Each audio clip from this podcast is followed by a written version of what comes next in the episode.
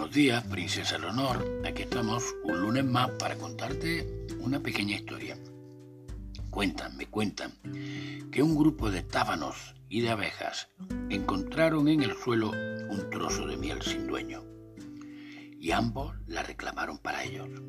Discutían tanto que llevaron el pleito hasta el juez, el gran abejorro, quien pidió la comparecencia de algunos testigos.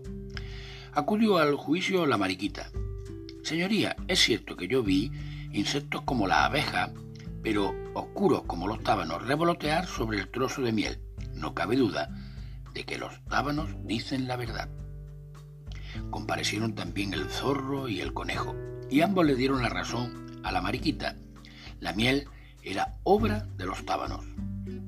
Tras una semana de deliberaciones, las abejas comenzaron a impacientarse porque el abejorro aún no había dictado sentencia. Una de las abejas acudió a hablar con él. Señor juez, debe dictar ya sentencia o la miel se echará a perder. Y como aún tiene duda, le propongo que abejas y tábanos demuestren cómo es la miel que fabrican. Los tábanos allí presentes rechazaron la prueba y dieron media vuelta. Queda claro de quién es la miel, dijo el juez.